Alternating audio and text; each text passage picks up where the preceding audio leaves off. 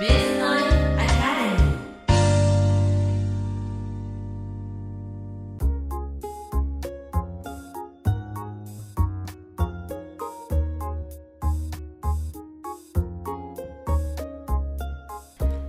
内エリカのワクワク子育てカフェ。こんにちは竹内エリカです。ここでは日々の生活が今より少し楽にそしてより楽しくなるような子育てのエッセンスをお伝えいたします。さて本日も専門家をお招きしてお話を伺いたいと思います今回のゲストは絵本作家のぶみさんですこんにちはよろしくお願いします。よろしくお願いしますね。あ 今日ね、うん。えっとまあ初めて聞いてくださった方にどんな活動をしているのか最初教えてくださ。ーはい。い、絵本作家を22年やってます。で、うん。えーあのー、250冊絵本出してて、うん。で NHK の E テレで「見つけた」という番組でそのね子供たちがアドリブで作る、あのーコーナーに「おてて絵本」というコーナーうんなんですけど、それにアニメをね12年つけてますね。あと、うんえーママがお化けになっちゃったというのっていうので、うん61万部出てたり、うんその新刊君シリーズ「僕仮面ライダーになる」シリーズとかいろいろ出してます。うんうんうんうんすごい量だよね。絵本の量。すごい、ちょっと異例なぐらい、うん ね。天才だと言っても過言でないでしょう。そうだよね。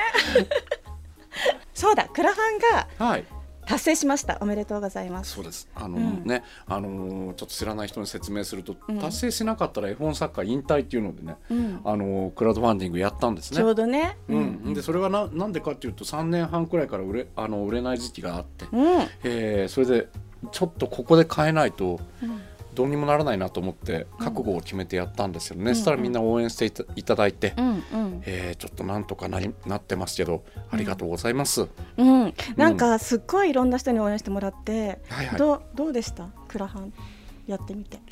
ああ愛されてるなって思いましたね。それなんか初めだからああすごい恩返ししないととかいろいろ思ったんだけど、うん。実は恩返しするっていうのってうん。ちょっと失礼なんだなって途中気づいて、あ、でそのなんかわかる気がする。あの一回喜ばないとダメじゃないですか、うん。うんなんかしてもらったら。うんうんで喜ばす喜んでから「わあ本当にありがとうございます」ってちゃんと「ありがとう」に感情を込めて言うっていうのがうん。すごく大事で。うんうん。で恩返ししようってすぐ思うのっていうのは、うん、受け取ってからすぐ投げ返したみたいな、ね。感じがして。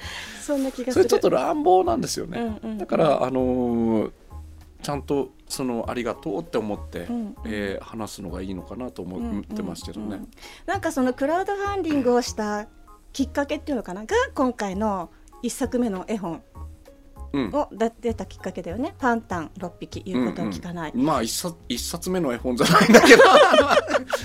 今年。150冊目って言ったから。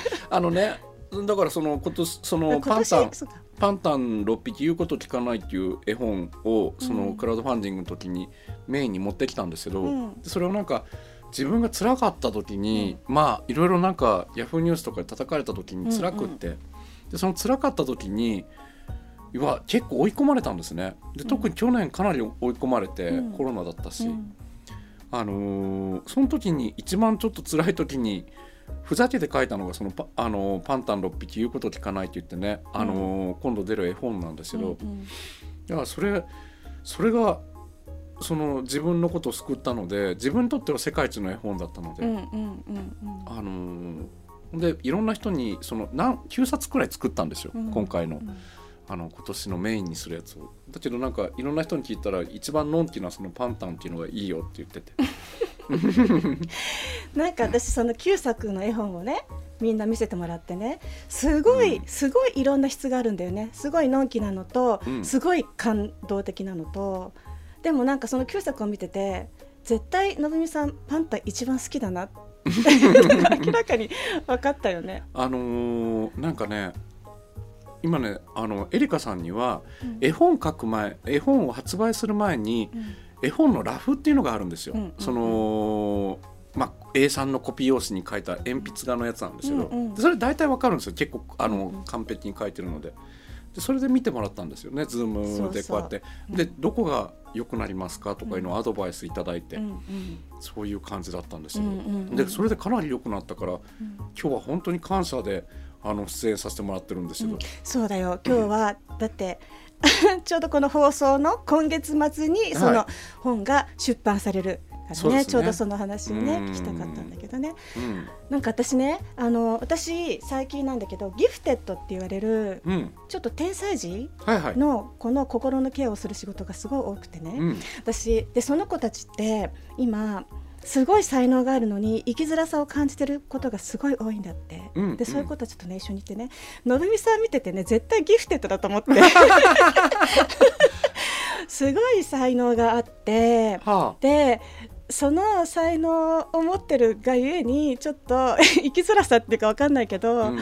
あのそういうところが持っててそれが受け入れられる社会であってほしいし、そういうのを磨き上げるのが社会の役割だと思っててだから初めて会った時にそれ感じて絶対この人の絵本をもっともっと、まあ、今もだいぶ出てるけど、うん。世の中の人に知ってもらうべきだしってすごい感じたんだよね。うん、あのーなんかそのい今いわゆる発達障害とか、うん。そのグレーグレーゾーンのあの子たちとかってよく言ったりするんですけど、なんか僕はその判断基準がちょっとち変わっただけなのかなと思ってて、うんうんで前はみんなとやらないとそのダメだっていう風な感じだったからでそれがそのルールが今も続いてるだけの話で。うんうんでその今っていうのはそのコロナになってそうだったけど、うんそのその人と会わないで、うん。ズームだとかうん。で仕事したりしますよね。うんだからあのー一人一人でもそのなんか仕事できるよっていうところん。とか、クリエイターの人たちがあのー伸びてくんじゃないのかなと思ってるから、うんうんうん。そのギフテッドっていう子どもたちとかはすごい未来の未来作ることたちだからそれすごい大事ですよね。うーん。なんか旧作の絵本でねすごいいろんな作品があるんだけどあれってその時によってどうやってこう書いていくのかな？出てくるのかな？うんとなんか僕は絵本描くの大好きなんですよ。うんだからこうやって話しててもどうやったら絵本になるのかなとか言って考えて話してるんですね。だからあのーなんか筋トレもするし絵本のために。筋トレもするしあのそうね。ラジオだから見えないけどね、結構ね想像以上に大きくってがっちりしてるのね。よくよく言われますそうよね。私あのね、うん。耳でしかお話ししたことなかったからもう少し小柄なそう。人だと思ってた。絵本ってね1日10時間かけて作るので、うんあの結構体力いるんですよね。うん。だからそのためになんかいろいろやったりしてますよ。うんだからすべて、あのー絵本のために生きてるから生きてると絵本ができると言ってもいいんじゃないですか？そうラフを見た時もそうだけど自分で描きながら笑ったりするじゃない、泣いたり、ね、あと泣いたりとかね、それがすごいなんか私も共通項があって私も絵本描く時すごいかん極まって描いたりするから、うんうん。あそこにすごい共感するなと思ったんだよね。ううん。ん、そうだからちょっとい普通の育児書じゃないですもんね、リカさんのやつはね。あー見た目は普通になっちゃうんだけどね。描く時はうん。なんか違うよね、なんかすごいそれでなんか同じ本描く立場として共感するなっていうふうに思ったんだよね。でその時にさなんか世界一の絵本を描きたいっていう言葉がすごい響いて、うんそれってなんかそのお話聞きたいな。あそれはなんかあのー初めにねデビューデビューしたその22年前からずっと言ってるんですけど、うん、そうなんだ。あのー世界一の絵本書いてそれず、グッズのお金であの世界中の子供を救うっていうのが、うんうん。あのー僕のずっとやりたいことで。うんうん。逆に言うとそれ以外そんな興味ないっていうところもあって。うんあのーそれはなんかそのさくらももこさんと柳瀬隆さんというそのアンパンマンとかね、うんちびまる子ちゃんの作者の方なんですけど、うん。なんかあのー君は多分できるよ」って言っててでそれを できできるよって言われてそのまま真に受けてうん。あのここまで来て。うん。であのーそのとだけで柳瀬さんがその時に、あのー子供たちのことを忘れちゃいけないよ。うんうん。なんか子供困ってる子たちがいたらそれ助けてうん。あげたらいいよって言ったから、だからそのグッズのお金でこうやって世界中そのの子供たちこうやって救い続けてったら、うん。僕は死んでも回るので。うん。だからそういうことだけややりたいなと、うんうん、そうなんだよね。なんか世界一になりたいって聞くとうん。なんでかなって思う時があるんだけど、うんあののみみさんってやっぱりそのちょっと寂しい子とか、子供に対してうん。助けたいって思いがすごい強いよね。でそういう活動されてるんだよね、そうです今もね、そうです。実際に何してるんだっけ、あそれはなんかだからカンボジアとかフィリピンとかね、うんうん。あのー子供たちにずっとあのお金をこ送り続けるやつっていうのがあるんそうですよ。だよね。しかも毎月をうん、大人になるまでうん、そうですそうです。っていうことだ二よね。十年くらいかな。うんうんうん、それすごいなと思って。だから今回のクラファンのゴールも達成したらそのお金で、えー、と養護院とね、養護院と。子供食堂、そうだそうだ。うん、の子供たちうにん、本を配ったりするんだよね。そうですそうですそうです。うーんすごいなと思ってそういうのが。はい。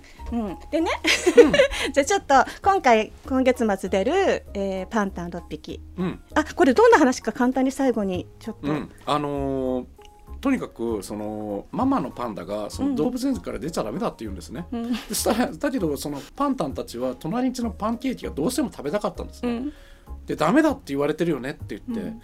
ママ怒るよねって。だけどどうしても食べたいなって思ってどうしてもだったら仕方ないかあのパンダって可愛いから結局何やっても許してもらえると思うって言って 動物園から出てくるんですけどだからそういうそのなんかあのほんでねどうしてもなんか止められてもやりたかったことっていうのが人間の本当のことなんじゃないのかなと思ってるので、うん。